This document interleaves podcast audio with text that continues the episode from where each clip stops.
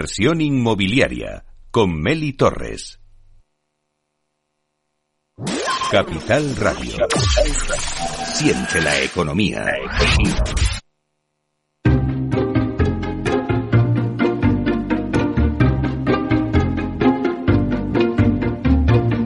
Inversión inmobiliaria con Meli Torres.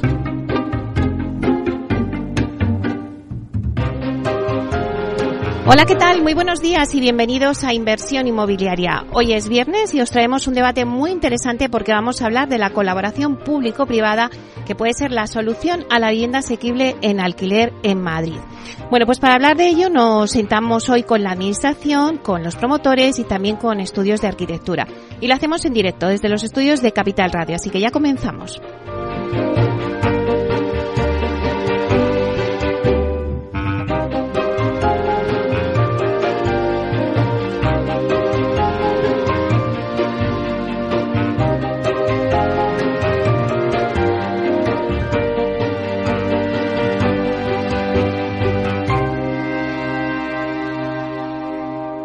Inversión inmobiliaria.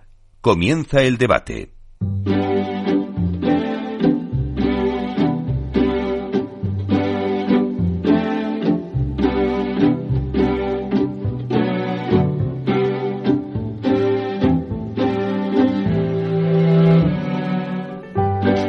Pues esta sintonía que escuchamos nos anuncia el tiempo del debate y hoy lo vamos a centrar en la colaboración público-privada como una solución a la vivienda asequible. El problema de la vivienda asequible, por poner un poquito en situación al oyente, pues la verdad es que afecta a millones de personas en nuestro país, generando exclusión residencial y dificultades económicas. El alto precio de compra y alquiler, por un lado, la escasez de viviendas sociales y asequibles, por otro, y además el limitado presupuesto destinado al gasto en vivienda, son algunas de las causas que contribuyen a todo este problema. Bueno, pues la colaboración público-privada puede brindar esa oportunidad para solucionar el problema. Es clave colaborar con las administraciones para poder construir vivienda nueva, especialmente vivienda asequible destinada al alquiler que lleva años sin desarrollarse. Pero hay que puntualizar, y quiero que esto quede claro, que este tipo de activo no es vivienda social, sino inmuebles que se encuentran entre un 20 o 30% por debajo del precio de mercado. Un ejemplo concreto de éxito de colaboración público-privada es el Plan Vive en la Comunidad de Madrid, un programa que ha permitido la adjudicación de parcelas de suelo público en desuso a empresas privadas para el desarrollo de proyectos residenciales destinados al alquiler asequible. El objetivo, pues, es poner en el mercado eh, hasta 25.000 viviendas a lo largo de los próximos ocho años. Y otro ejemplo son las licitaciones que ha llevado a cabo el Ayuntamiento de Madrid, que ya se han iniciado las obras de muchas de las promociones del concurso de colaboración público-privada que el Ayuntamiento ha puesto en marcha para facilitar ese acceso a la vivienda e incrementar la oferta de vivienda en alquiler una iniciativa pionera en la capital basada en un derecho de superficie a 45 años. Y una vez que finalice este plazo, los inmuebles pasarán a formar parte del Parque Público de Viviendas Municipal. Bueno, pues de todo esto vamos a hablar de estas iniciativas, eh, bueno, pues con, con los invitados que tenemos hoy en el debate que os voy a pasar ya a presentar. Bueno, está con nosotros José María García, que es viceconsejero de Vivienda, Transporte e Infraestructuras de la Comunidad de Madrid. Buenos días, José María. Buenos días, Meli. Encantado de volver a estar en tu programa. Bueno, sabes que siempre es un placer y yo creo que es muy importante tu presencia hoy en el, en el debate porque eh, esta colaboración público-privada, si no teníamos la parte pública, pues se nos quedaba cojo. Así que gracias por estar aquí como siempre. Bueno, le sigue también eh, en el debate, tenemos a nosotros a Julián Domínguez, que es de CIP Arquitecto, el estudio de arquitectura. Buenos días, Julián. Buenos días, Meli, y muchas gracias por, por contar una vez más con nosotros. Yo creo que tu visión también es importante, ¿no? Ver un poco cómo es la arquitectura de cómo se está diseñando todo este parque de viviendas de eh, viviendas asequibles en alquiler. Y también está con nosotros Juan Antonio Gómez Pintado, presidente de la Corporación Vía Ágora. Buenos días, Juan Antonio. Hola, muy buenos días, Meli. Encantado de estar aquí también contigo hoy. Bueno, yo ya tenía muchas ganas de que vinieras, ¿eh? así que no podíamos empezar el, el, curso sin ti. Y yo creo que también es muy importante pues esa pata de la promotora, de la empresa privada, esa colaboración público-privada, para que nos des también tu visión y vosotros que también en Vía Ágora pues habéis, eh, os habéis hecho con uno de los lotes ¿no? de, de esa licitación del ayuntamiento. Pero antes, a mí siempre me gusta un poco eh, dar un titular, ¿no? Entonces sí que me gusta hacer una ronda y yo os voy a dejar como dos eh, preguntas o dos flashes, ¿no?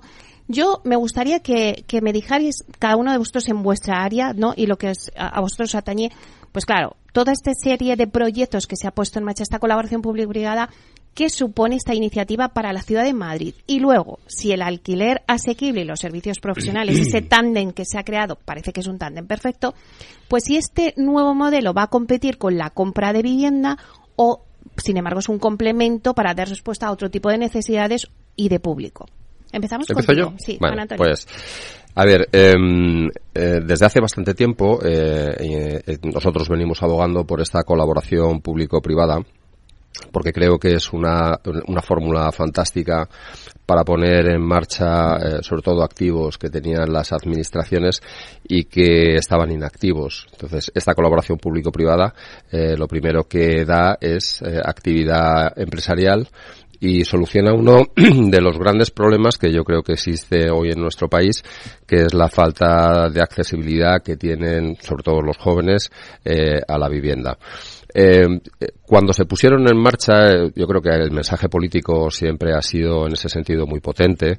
Eh, empieza Comunidad de Madrid, luego sigue Ayuntamiento de Madrid, se suma también otras comunidades autónomas y finalmente, pues eh, a nivel estatal también se lanza. Pero lo cierto y verdad es que hoy, y corrígeme si me equivoco, José María, pero yo creo que solamente Comunidad de Madrid y, y, Ayuntamiento de Madrid han sido capaces de sacar los lotes y que tengan adjudicatarios. Hemos visto ahora, por ejemplo, en Andalucía que se han sacado muchísimos lotes allí en colaboración público-privada, pero se han quedado desiertos. Y es una faceta importantísima que yo creo que tiene la Administración es escuchar eh, a la parte privada para que eh, juntos de la mano seamos capaces de desarrollar los programas eh, adecuados para que se puedan poner en marcha y que desde luego no se queden vacíos. Esa yo creo que es la razón fundamental. Pero fíjate, si tengo que hacer una reflexión, o sea, con el problema que tenemos en España de acceso a la vivienda, em, eh, ya sea en alquiler o sea en venta, creo que el mecanismo, la herramienta de la colaboración público-privada no va a solventar todos los problemas como es óbice, pero, pero sí que ayuda muchísimo eh, porque esos suelos que, como te decía al principio, se quedan inactivos, eh, ahora sí que tienen actividad, generan empleo, generan riqueza y sobre todo facilitan a sectores desfavorecidos de nuestra sociedad a esa, a, por lo menos a tener esa primera plataforma, esa primera vivienda, que luego podrán pasar a otra, pero tienen esa primera vivienda sobre todo para emanciparse de los hogares principales de sus, de sus familias, ¿no? Hmm. Julián, eh, ¿cómo es tu visión? O sea, esta iniciativa que supone para Madrid, ¿no? Y si este tándem es el tándem perfecto para, para no competir con la compra de vivienda, sino también como un complemento. Bueno, nosotros eso lo vemos como, como un gran empujón. Como bien decía Juan Antonio, no es algo que vaya a cambiar de la noche a la mañana el mercado y las posibilidades de acceso a él, pero lo que sí es un empujón importante, es una directriz y una iniciativa y además que crea una cierta ilusión, ¿no? Porque en este sector que están eh, tiene tanta inercia el que de repente aparezcan este tipo de iniciativas, pues como que, remueve un poco, ¿no? Entonces, de momento lo que da es ilusión de ver que, bueno, puede haber otros sectores eh, y otras maneras de hacer vivienda que la que estábamos teniendo tradicional, simplemente o bien social o bien de iniciativa privada. Y en cuanto ya a lo que es la herramienta, a nosotros nos parece fantástica, porque claro, la experiencia de poder colaborar con la administración en el mismo equipo para definir el producto, definir eh, todo lo que es la tramitación, la gestión, todo, pues a los que estamos acostumbrados a licencias que son eternas, de repente mm, sentir a la administración en tu propio equipo ayudando, colaborando y en un ambiente de cercanía, pues es fantástico. Entonces nuestra experiencia, de luego, y, y, y no solo en lo que está haciendo con el ayuntamiento, que es de especial, digamos, mención, sino las noticias que estamos teniendo de cómo se está trabajando también en el Plan Vive. Entonces, en lugar de que los problemas se conviertan en unos palillos, lo que se hace es que todo el mundo empuja en la misma dirección. Con lo cual, pues la impresión que tenemos desde, desde las oficinas de arquitectura, que fantástico, que animémonos, que a, ver si, si salen más iniciativas en esta línea. Una pena lo de Andalucía, porque estábamos como con mucha ilusión, sobre todo en determinadas eh, zonas, como puede ser la de Málaga, que, que tiene una gran demanda de, de gente joven que se va a ir allí pues mm, no sé si esa demanda va a poder satisfacerse. Ese es el tema. José María. Pues voy a intentar eh, ser sintéticos, ¿no? Pero ¿qué supone para Madrid? Madrid eh, está siendo pionera en la colaboración público-privada en el ámbito eh, residencial, en la búsqueda de soluciones a un problema que es estructural y que es de fondo y que tiene mucho que ver con la situación socioeconómica de, de, nuestra nación y es evidente que si no hay empleo de calidad, si no hay buenos salarios, si no hay oportunidades vitales, es difícil dar una solución desde la vivienda.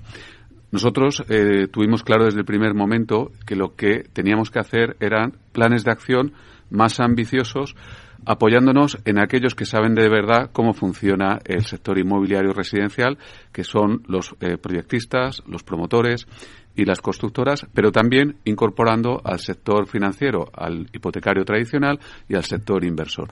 Y hemos conseguido ese círculo virtuoso de aunar en un mismo proyecto a la administración pública, colaborando con la sociedad civil en forma de empresa, movilizando capital para intervenir desde lo público generando miles de viviendas de alquiler asequible. Señalaba Juan Antonio y Julián que eh, en este momento solo la Comunidad de Madrid y el Ayuntamiento de Madrid han sido capaces de llevar a término sus proyectos. Y no es porque seamos más listos que los demás, que a lo mejor hay que decirlo, que, es posible que sí, pero eh, sobre todo porque hemos sido capaces de entender cuál es el proceso inmobiliario desde la óptica de aquel que tiene que arriesgar capital para convertirlo en realidad. Hemos diseñado un modelo económico realista y también hemos entendido cómo funciona el mercado del alquiler en la Comunidad de Madrid y en el territorio español un marco de seguridad jurídica y unas, eh, unos precios que garanticen que esa inversión va a tener una rentabilidad razonable. No es una rentabilidad de un proyecto de inversión inmobiliaria, sino que es una inversión de un proyecto para gestionar un alquiler a medio largo plazo. Requiere eh, que el número sea lo suficientemente real para que esa inversión eh, se produzca. En aquellos que se haya quedado desierto, probablemente tenga mucho, tenga mucho que ver en que ese número no tenga ese viso de, de realidad o que se hayan buscado localizaciones donde la demanda no cubre suficientemente esa oferta generada. Por tanto, círculo virtuoso, generamos miles de ofertas de vivienda Plan Vive en este momento tiene 6.500 viviendas adjudicadas, 5.000 ya en construcción.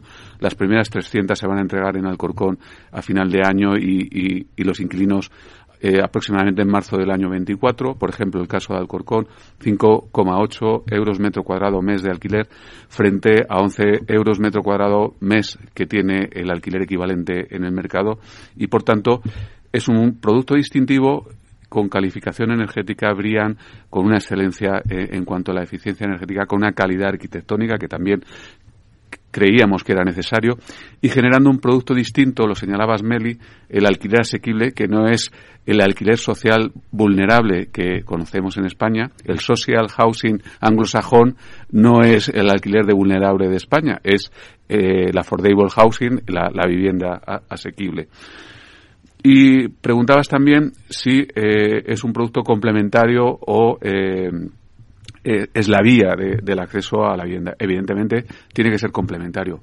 La visión en el acceso a la vivienda tiene que ser lo suficientemente amplia que permita que el método tradicional de promoción en compra-venta tenga también un marco de seguridad jurídica, un acceso a una financiación competitiva y que los potenciales compradores tengan la capacidad de ahorro o se les, se les ayude en esa capacidad de acumular ahorro, acceder a una financiación eh, asequible, eh, competitiva desde el punto de vista del tipo de interés y que esa posibilidad de acceder a la compra también active el sector inmobiliario promoviendo nuevas viviendas. Eso tiene que ser complementario con una fiscalidad que eh, facilite el acceso a la vivienda y que sobre todo el marco de la seguridad jurídica en relación al arrendamiento urbano, el impedir la ocupación o que la recuperación posesoria sea lo más urgente posible, permitan que se tomen decisiones de que los ahorradores privados, los arrendadores, los inversores en patrimonios en arrendamiento lo hagan sin miedo a que sus viviendas vean eh, se vean ocupadas o con miedo a que se intervenga el mercado y por tanto no tengan la rentabilidad razonable que esperan tener. Claro, lo que habéis dicho eh, es importante porque al final el éxito que ha tenido con estos proyectos Madrid no ha sabido eh, trasladarse también a otras comunidades que se han quedado desiertos, como decías Juan Antonio. Pero si nos vamos al terreno, la Comunidad de Madrid ha puesto en marcha el Plan Vive, nos lo ha contado José María. Ahora vamos a, los proyectos del Ayuntamiento, en donde vosotros, vía Agora, pues habéis sido adjudicatarios del lote 3 del concurso de colaboración pública-privada. Eh, bueno, pues cuéntanos un poquito, eh, Juan Antonio, ¿qué supone para Vía Agora? Pues es entrar en estos proyectos y luego también, pues que tendrán esas promociones de diferente, porque yo creo que mucha gente, eh, lo estaba diciendo antes José María, las calidades, que, y antes lo he recalcado yo, no es vivienda social, ¿no? Quiero que quede claro de las viviendas que estamos hablando.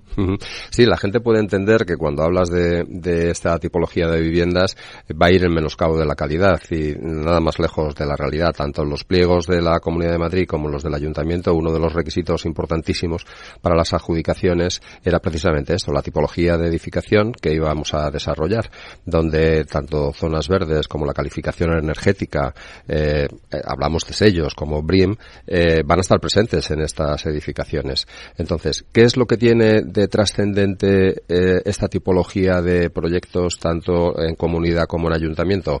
La facilidad del acceso al suelo, que eso es fundamental. Yo he hablado muchas veces aquí en el programa Meli que, el precio del suelo es uno de los grandes hándicaps que tiene eh, luego como resultado la falta de accesibilidad por lo que impacta porcentualmente en el precio de la vivienda. Estamos hablando en Madrid que una vivienda libre puede estar eh, el precio del suelo o puede representar entre el 40 y el 50% de la inversión. Si a eso le sumamos que hay un 25% de impuestos, pues la verdad es que te queda muy poquito, eh, te queda un 25% o un 30% solamente para el sistema de producción, para la ejecución.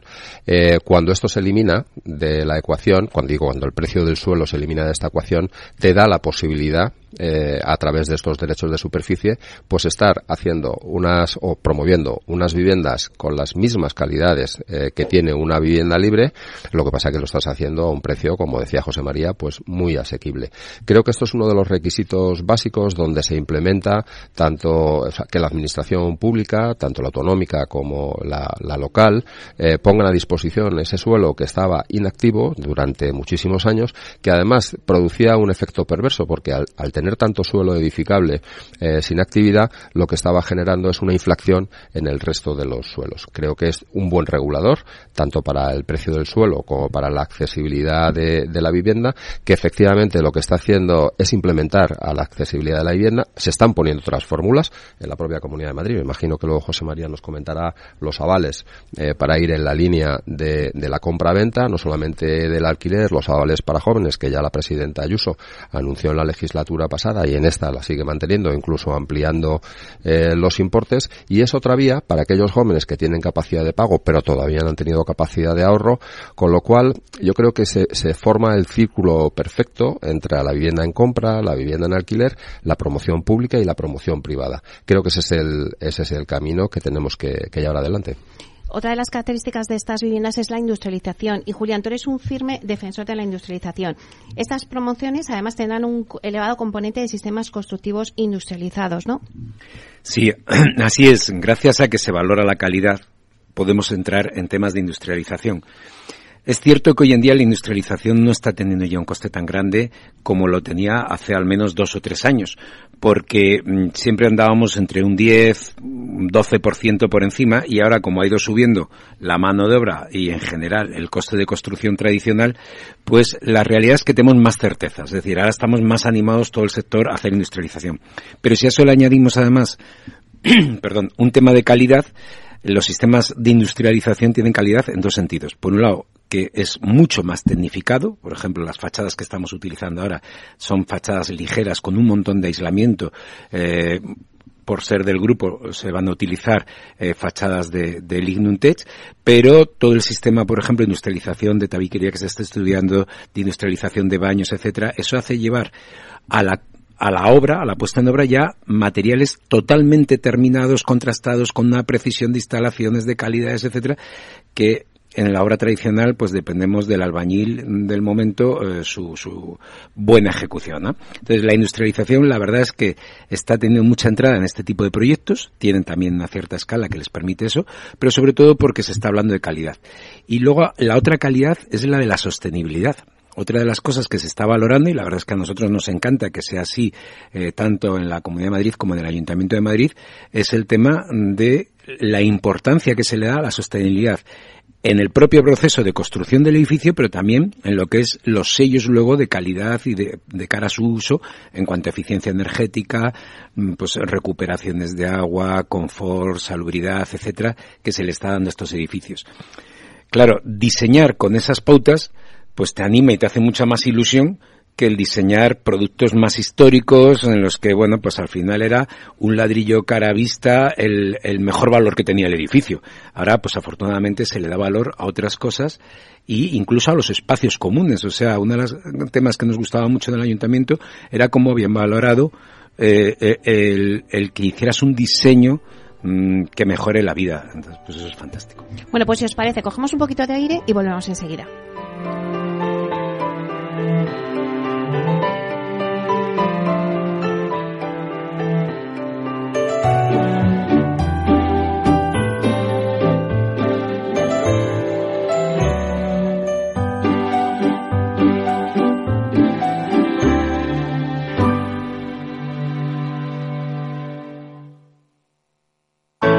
Artesanía, tecnología y lujo de la mano de Grato. Una marca española líder en fabricación de pavimentos de parqué de ingeniería y carpintería para interiorismo de madera de roble europeo, procedente exclusivamente de bosques gestionados de forma sostenible. Grato te ofrece las mejores calidades para tus proyectos residenciales y hoteleros, fabricando tanto parqué de ingeniería como cocinas, puertas, armarios y muebles de baño con exclusivos diseños, siempre con trato directo de fábrica. Grato da vida a espacios en todos los rincones del mundo con productos sostenibles, duraderos, de alta calidad y personalizables. Entonces, ¿dice usted que su obsesión por la ecología viene desde la infancia? Hombre, quizás padezco un calentamiento de mi biodiversidad por baja capacidad adaptativa, pero tanto como obsesión. Es hora de sacar a ese inversor ecologista que llevas dentro. En Renta 4 Banco, seas el tipo de inversor que seas, tenemos un curso para ti. Entra en r4.com e inscríbete a uno de nuestros 300 cursos gratuitos de inversión. Renta 4 Banco. ¿Quieres más?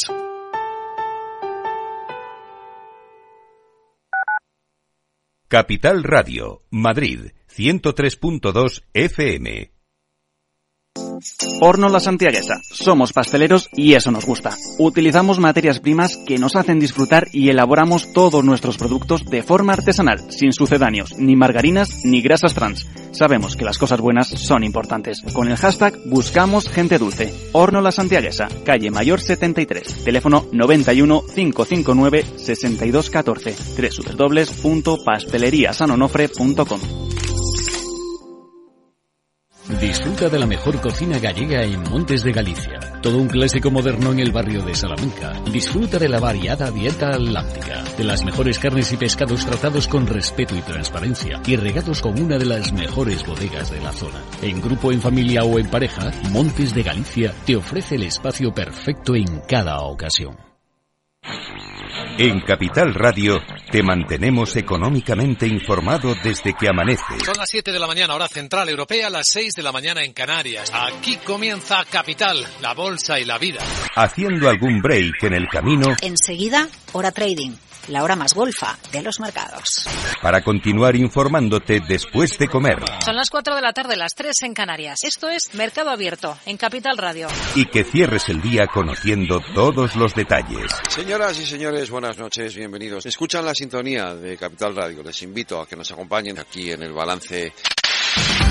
Capital Radio, información económica de calidad.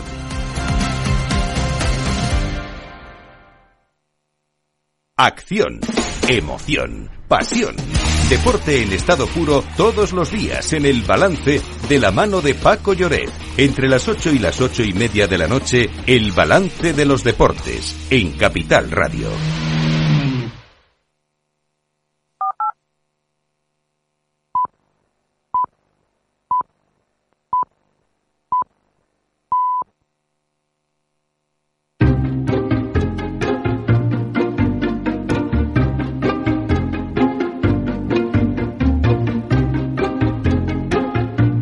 Inversión inmobiliaria con Meli Torres. Bueno, pues seguimos con el debate que hoy hablamos de la colaboración público-privada y que puede ser la solución a la vivienda asequible en alquiler.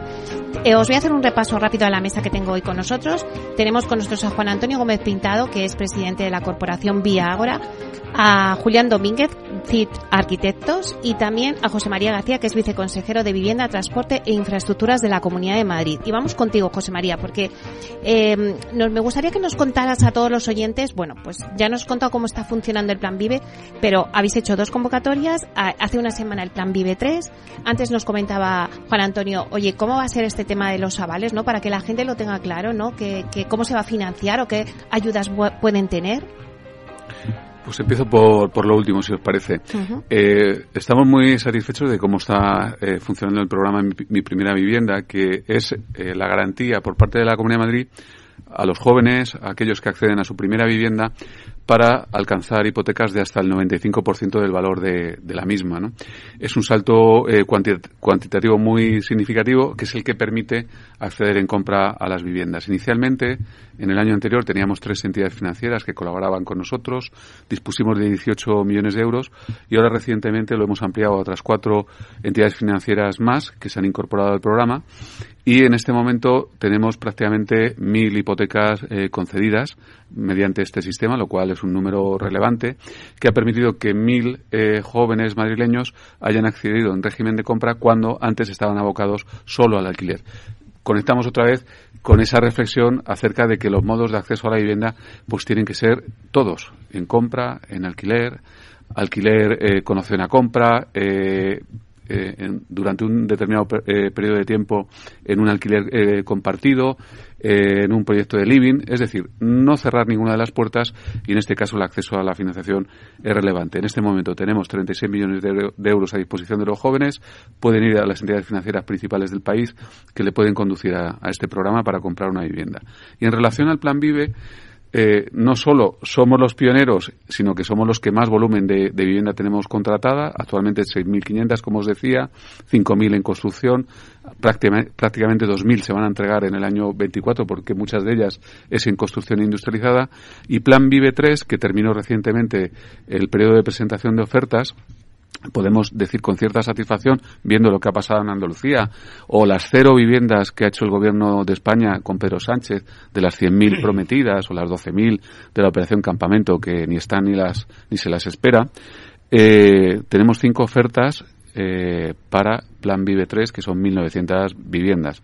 Vamos a ver esos cinco licitadores a cuántos lotes han licitado todos ellos, si cubrimos estas 1.900, pero es una buena señal que Madrid siga concitando el interés de los inversores y que nuestros concursos no se queden desiertos. Porque tampoco es fácil en este momento que eh, los inversores internacionales, el sector hipotecario, con tipos de interés tan altos, con rentabilidades tan altas en los bonos de, eh, eh, soberanos y en otro tipo de bonos, inviertan todavía en el sector inmobiliario en España, que tiene una ley de vivienda que genera inseguridad jurídica y cierto riesgo en relación al mercado del alquiler.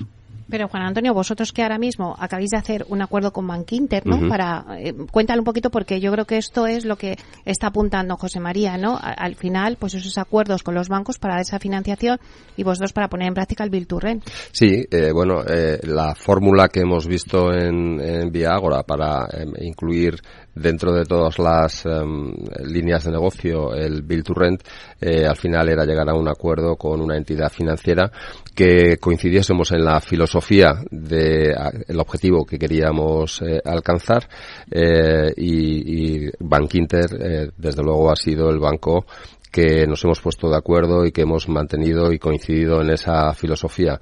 La generación de actividad, que sea dentro de España, que sean inversores eh, locales, que sirvan para generar esa actividad y que sirvan para solventar un problema eh, donde además participa a través de esta sociedad pues muchísimos clientes de, de Bankinter o de otras entidades financieras que son nacionales que van a ser pequeños inversores pues yo creo que era una fórmula que a las dos partes tanto a Bankinter como nosotros nos parecía que era la manera de abordar la vivienda en alquiler. Es un proyecto a largo plazo y, y confiamos mucho porque confiamos en nuestro país fundamentalmente. Porque ya las, las entidades financieras ya eh, creen en el Rent porque hubo una temporada Juan Antonio que vamos, es que a las entidades, no a las entidades financieras eh, les costaba mucho eh, financiar vivienda en alquiler porque pasaban de, de un objetivo que ellos tenían cuando financiaban una promoción inmobiliaria de conseguir una cartera de clientes eh, cuando se vendía la vivienda eh, que iban a estar sujetos con una hipoteca y con el resto de productos que de alguna manera les comercializaban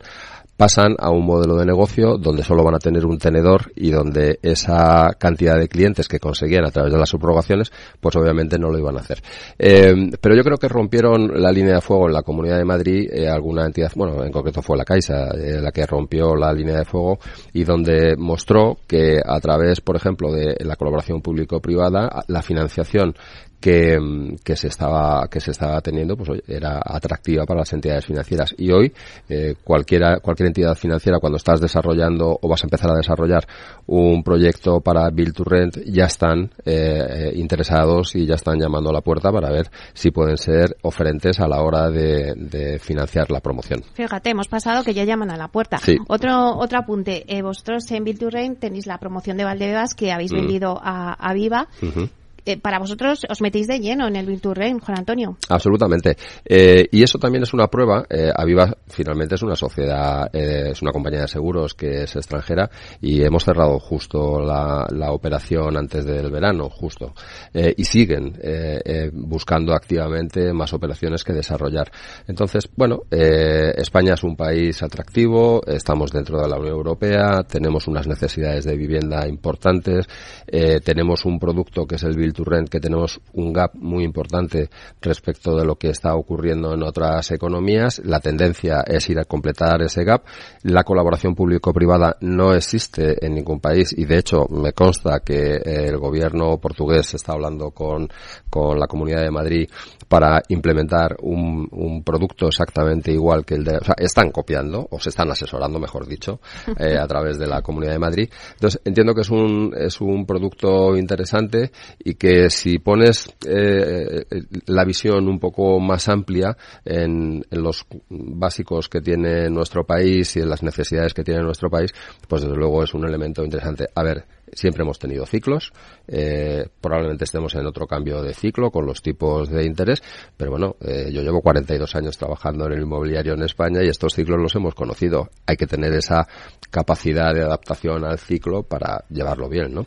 Oye, y en este cambio de ciclo que nos dice Juan Antonio, Julián, eh, ¿el modelo de Bilturren crees que es el modelo no algo de moda, sino que se va a quedar y además va a profesionalizar el sector?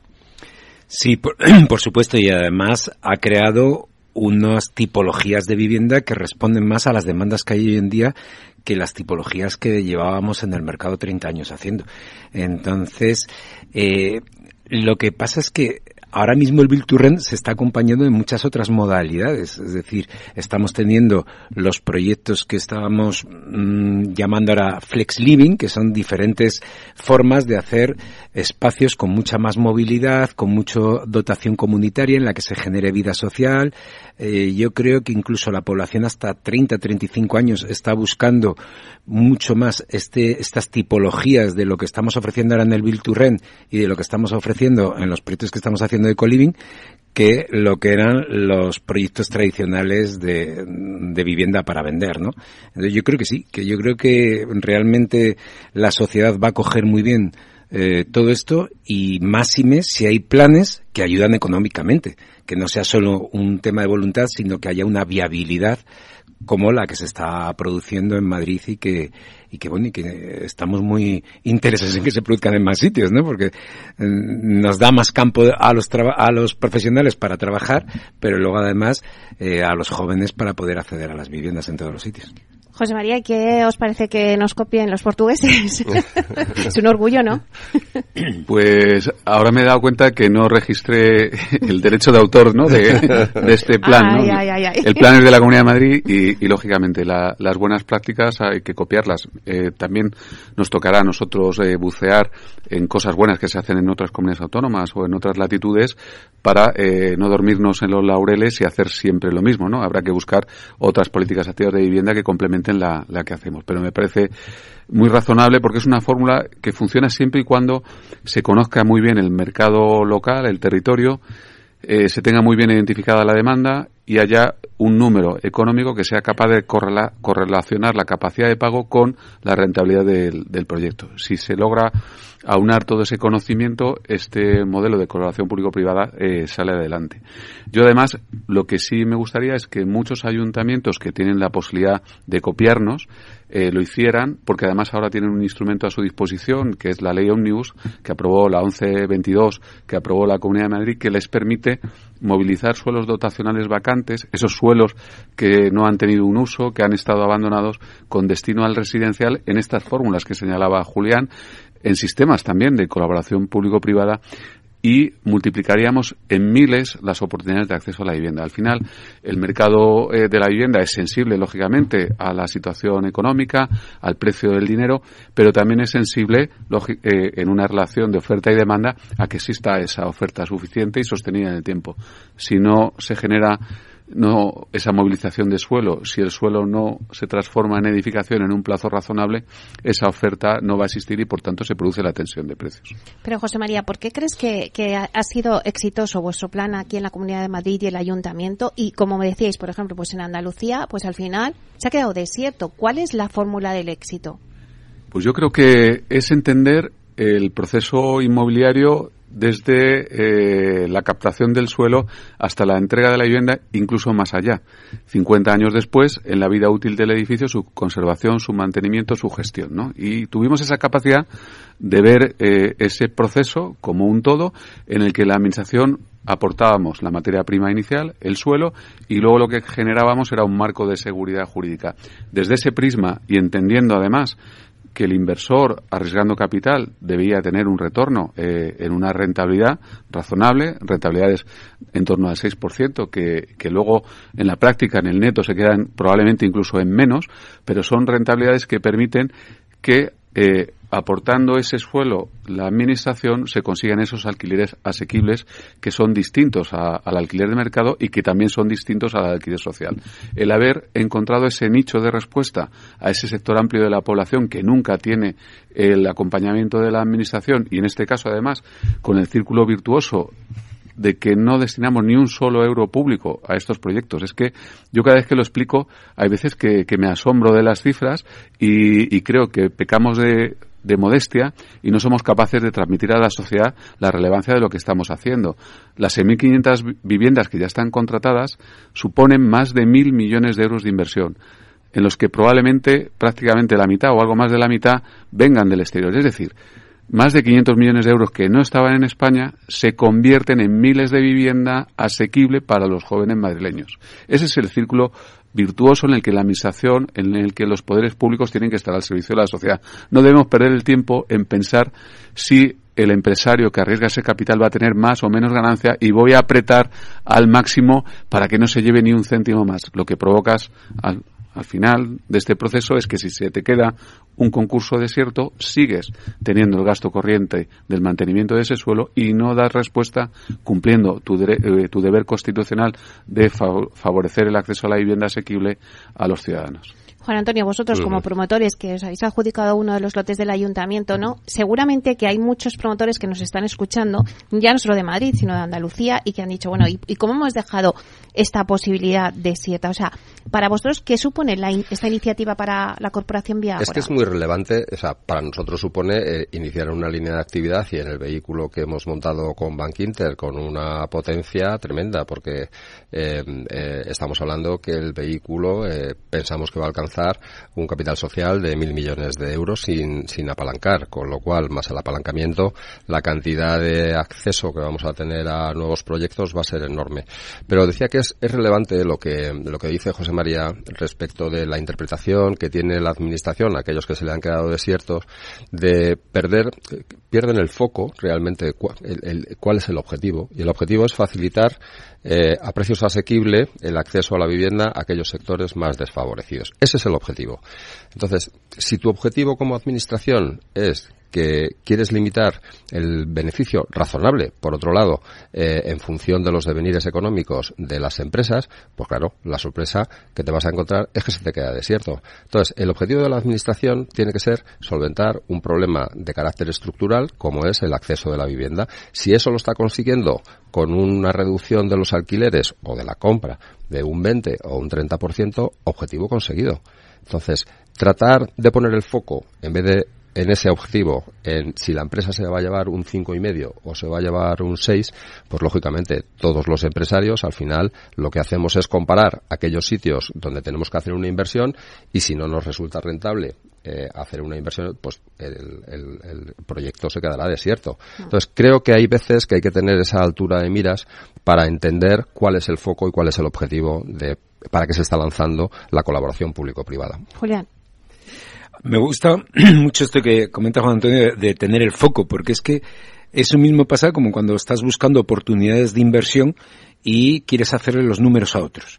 Entonces tú traes la oportunidad de inversión, mira, esto puede ser, no sé qué, no sé cuántos, y te pones a hacer los números. Yo creo que en eso la administración tiene que tener la misma postura que cuando traes una operación de un inversor, le dices las bondades, las ventajas y tal, pero le dejas a él hacer los números y te dice en qué números serían los que a él le saldría. Nunca le impones los números en los que le sale. Yo creo que si se ha quedado cierto en gran parte es porque eh, la administración ha, impuesto unos números que no había contrastado con nadie. Entonces, ¿para qué todo ese desarrollo de, un concurso y una serie de cosas y, la frustración que genera? Yo creo que antes de sacar las licitaciones tendría que haber una serie de y más en Andalucía, que tienen una federación muy potente de, promotores y constructores. O sea, yo lo que no entiendo es cómo no ha ido de la mano de Fadeco, por ejemplo y cómo no ha habido una colaboración, una conversación, una serie de cosas, y tener un contexto en el que sabes que cuando lo saques va a ir adelante. Si no, lo demás es jugar a, no sé, a perder el tiempo. Bueno, ya quedan pocos minutos, ¿no? Para, para que acabe el debate, pero sí que me gustaría que el oyente se quedara con algunas ideas eh, interesantes, ¿no? De este debate, que habéis dicho muchas, pero vamos a hacer unas conclusiones. Me, me gustaría que, que, bueno, está claro que yo creo que al final eh, hemos visto que, que, el mercado necesita que se sigan desarrollando más iniciativas de colaboración público-privada para dar respuesta a esa necesidad de vivienda, ¿no? Eso está claro. Pero eh, yo, me, yo me pongo en el lugar del oyente y digo, vale, ¿y qué políticas? Además de estas, ¿qué políticas se van a hacer? Porque llegará un momento en el que digas, vale, el plan vive. Eh, no sé si José María, cuando estas cinco ofertas, cuando hay plazos y tal, pero ¿qué más políticas de vivienda se pueden hacer? Pues eh, en principio es interminable, es decir, eh, el problema de acceso a la vivienda es permanente en el tiempo. Cada nueva generación tiene su problema y, lógicamente, la adaptación de las políticas tiene que ser a cada momento histórico. El momento actual no es el mismo eh, que el de la generación de nuestros padres. La forma de acceder a la vivienda ha cambiado y, por tanto, parte de las respuestas van a venir por ahí. Los modos y maneras de acceder a la vivienda, las tipologías de edificación en relación a la vivienda. Eh, en realidad, más que vivienda, ya se habla de solución habitacional y, por tanto, por ahí va a haber una de las claves. Otra, eh, la intervención de la Administración en la gestión del suelo. Eh, si no somos capaces de, generar suelo finalista en un plazo razonable que permita el acomodo del talento que viene a España o que viene en particular a la Comunidad de Madrid a trabajar y a desarrollarse, pues la capacidad de respuesta de la Administración va a ser muy lenta. Y por otro lado, también dentro eh, del urbano consolidado hay muchas respuestas que tenemos que dar desde la Administración. Por un lado, y lo hemos eh, hablado en varias ocasiones con Juan Antonio y, también con Julián, la regeneración y renovación urbana es clave. Desde, desde esa óptica se pueden obtener nuevas edificabilidades o actualizar el parque residencial que está obsoleto y, mejorarlo y buscar fórmulas de atracción de parque de vivienda en desuso o, desocupadas hacia el alquiler con seguridad jurídica y con actualización mediante rehabilitación y por último, creo que también habrá que hacer una reflexión en relación al mercado de las oficinas, a los polígonos industriales desactualizados y, lógicamente, con un equilibrio de dotaciones, servicios y unidades habitacionales, pero también tenemos un potencial enorme de dar respuesta a través de nuevas políticas a esa necesidad que van a tener todos los jóvenes de acceder a su primera vivienda. ¿Y la ley de la vivienda hablamos o, no hablamos? Sí, porque la, ley de la vivienda está en vigor, eh, es una realidad, genera eh, disfunciones, genera problemas, también está provocando eh, desincentivar la, la, inversión porque, eh, lógicamente, genera unas cargas que antes no, no existían y también genera inseguridad jurídica en el mercado del alquiler. Por tanto, está teniendo una influencia negativa. Como hemos señalado en diferentes ocasiones, en aquellos aspectos que sea competencia estricta de la comunidad autónoma o la propia ley de vivienda ya ha declarado que es competencia de aplicación por la comunidad autónoma, no se aplicará y eh, en aquellos otros aspectos eh, que sea de obligado cumplimiento, lo que tiene que ver con arrendamientos urbanos eh, o procedimiento civil, pues lógicamente ya es de plena aplicación. La Comunidad de Madrid lo que ha hecho es impugnarla ante el Tribunal Constitucional. Creemos que es una ley inconstitucional y en cualquiera de los casos lo que sí haría falta es más seguridad jurídica en materia de urbanismo, más seguridad jurídica en defensa del derecho a la propiedad, más seguridad jurídica en el mercado de arrendamientos y generar más materia prima en el proceso inmobiliario que es el suelo o la transformación de suelo. Juan Antonio, te veas entendiendo con la cabeza, está claro que, estás totalmente de acuerdo, pero desde el punto de vista de un promotor, ¿qué políticas de vivienda tendrían que darse pues para hacer asequible el mercado? Pues mira, eh, la, yo además creo firmemente que la Comunidad de Madrid eh, inició una, una política clara de acompañamiento, de acompañamiento, perdón, de, de, las necesidades sociales a lo que tiene que ser eh, la redacción por parte del legislativo. Eh, muchas veces eh, siempre hemos dicho desde el sector y desde las asociaciones que tenemos una eh, hiperregulación en nuestro sector que lo hace muy complicado y que además ante la dificultad siempre que se establecía de hacer modificación, de hacer leyes nuevas, se, se implementaban más las modificaciones con lo cual era un parche sobre, sobre otro parche.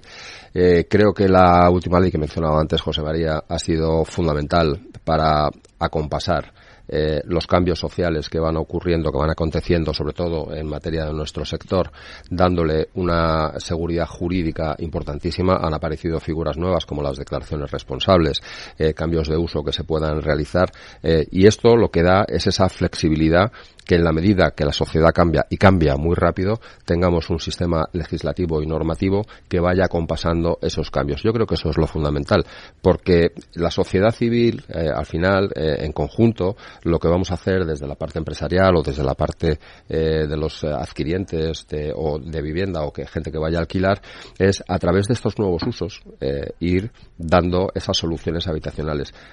soluciones como el co-living o el co-housing, cuando hablábamos hace pues no mucho, hace cuatro o cinco años, parecían impensables que se pudiesen hacer cambios que esta ley lo ha permitido. Hacer cambios en edificios que estaban destinados a un terciario, pues para dar soluciones habitacionales. Creo que esa es la línea. La línea de la desregulación es importantísima. Ojo, sin perder garantías, ni por parte del Estado ni por parte de la sociedad civil. Pero poner ese sentido común y ese acompañamiento a lo que ocurre es trascendental. Solo un apunte, y ya con esto me callo, para que veamos la falta de seguridad jurídica, lo eh, anómalo del funcionamiento cuando te enteras que aquellos que aprobaron la ley de vivienda o que tuvieron una participación muy activa en la aprobación de, vivienda aprueban en el Parlamento catalán aquellos que votaron favorablemente apoyan en el Parlamento catalán llevarla a constitucional. Entonces, es fijaros eh, eh, la inseguridad jurídica que eso genera. Esto es otro debate. Julián, además, eh, tú como arquitecto, ¿no? hablaba de, lo decía antes José María y Juan Antonio, hay que hablar de solución habitacional ya, ¿no? Así es, solución habitacional y además no solo en obra nueva. Porque, el, como comentaba también José María, la regeneración es importantísima y tenemos una cantidad de edificios que no están teniendo uso, oficinas en sitios que ya no son objeto de trabajo en oficina, eh, reubicaciones de viviendas que, estaban con unos metros cuadrados que el público que podría ir a ellas ya no, no iría porque son viviendas gigantescas y tal. Yo creo que hay que hacer una regeneración profunda de, del patrimonio que tenemos y luego actualizarlo también porque energéticamente es una máquina de contaminar tremenda y de consumir. Yo creo que es muy importante eso.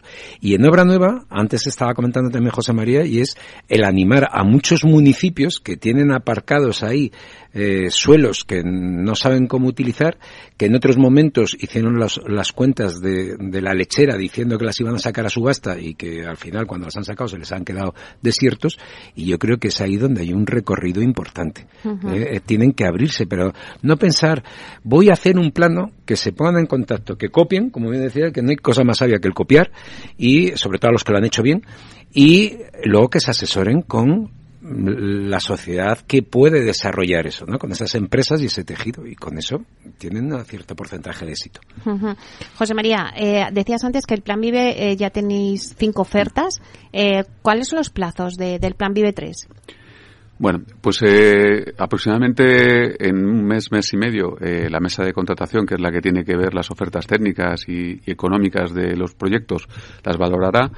Y a partir de ahí, una vez que se confirmen que son correctas, se formalizarán los contratos. Eh, entiendo que será un mes más, por tanto nos iríamos a final de año y sería posible que en enero estén las concesiones administrativas de maniales firmadas y eh, entiendo que en el primer semestre de, del 2024 eh, los anteproyectos se, se, convertirán en proyectos, se tramitarán las licencias de obra. Esperemos, en este caso, vamos a tener más colaboración de las actuales corporaciones, eh, cosa que sufrimos en la pasada legislatura, que algún ayuntamiento gobernado por el Partido Socialista nos retuvo la licencia de obra hasta 15 meses. En este caso, espero que no sea así y que podamos, eh, a final del año 24, comenzar las obras de esta última licitación de Plan Vive. Bueno, pues nos quedamos con ese mensaje positivo. Muchísimas gracias. Oye, he aprendido muchísimo en este debate. Espero que mis oyentes también. Muchísimas gracias, José María García, viceconsejero de Vivienda, Transporte e Infraestructuras de la Comunidad de Madrid. Un placer estar aquí. También para mí. También muchísimas gracias a Julián Domínguez de ZIP Arquitectos. Gracias, Julián. Muchas gracias, Meli. Y también muchas gracias a Juan Antonio Gómez Pintado, presidente de la Corporación Vía Ahora. Un placer. A, a ti siempre, Meli. Bueno, y a ustedes, señoras y señores que nos escuchan al otro lado de las ondas, gracias por estar aquí y compartir este espacio con todos nosotros. Gracias también de parte del equipo que hace posible este espacio, de Miki Garay en la realización técnica y de quien les habla, Meli Torres. Os esperamos el próximo jueves en Inversión Inmobiliaria. Y como siempre os digo, que la alegría sea siempre vuestra fortaleza. Así que a ser felices.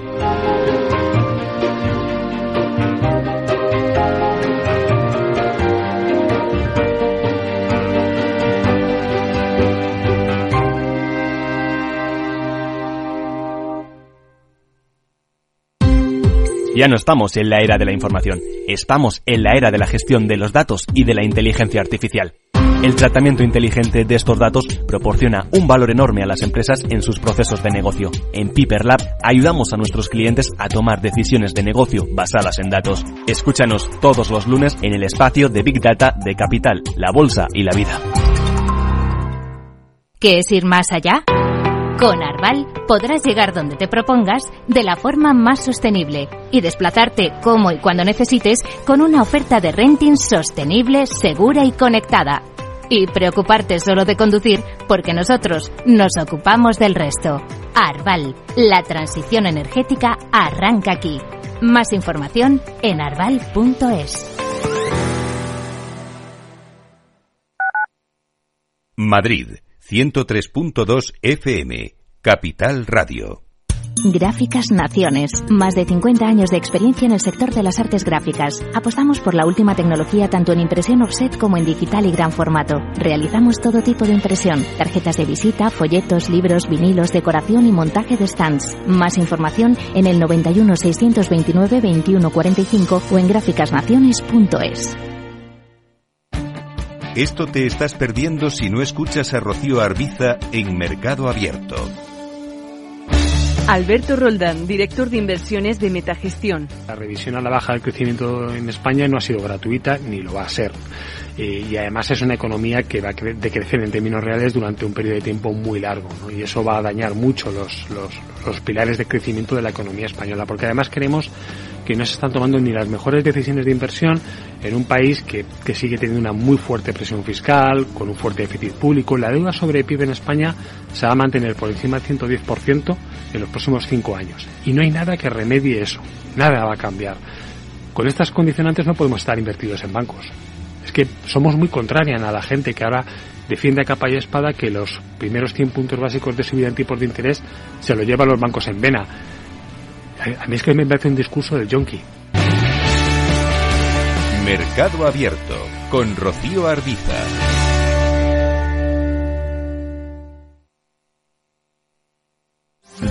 De la mejor cocina gallega en Montes de Galicia todo un clásico moderno en el barrio de Salamanca. Disfruta de la variada dieta láctica, de las mejores carnes y pescados tratados con respeto y transparencia y regados con una de las mejores bodegas de la zona. En grupo, en familia o en pareja, Montes de Galicia te ofrece el espacio perfecto en cada ocasión. Capital Radio. Siente la economía.